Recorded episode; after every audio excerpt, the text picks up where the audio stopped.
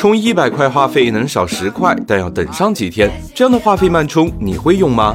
商铁生意经，赚钱随身听。月底到就该交手机套餐费了。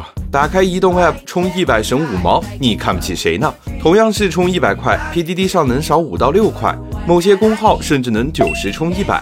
这天上还能掉馅儿饼，虽然能省下几块钱，但这些平台普遍存在一个问题：到账慢。官方平台折扣低，但基本都是秒到账，最多延迟几分钟；而其他这些优惠大的平台，快的都要半小时，慢的竟然要一个星期。省几块钱，为什么要等这么久？原来啊，这种话费慢充其实和团购的模式差不多。有些经销商平台和三大运营商签订了批量充值合同，然后在消费者这端攒订单，攒够了再充就能拿到较大折扣。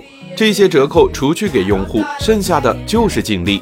一家通信专营店在抖音上直播，成交一万个订单，左手进右手出，一个订单赚三块，直播两小时就能赚三万。不过这种慢充也不是没风险，携号转网不能充，副卡虚拟号不能充，还得警惕那些虚假商户。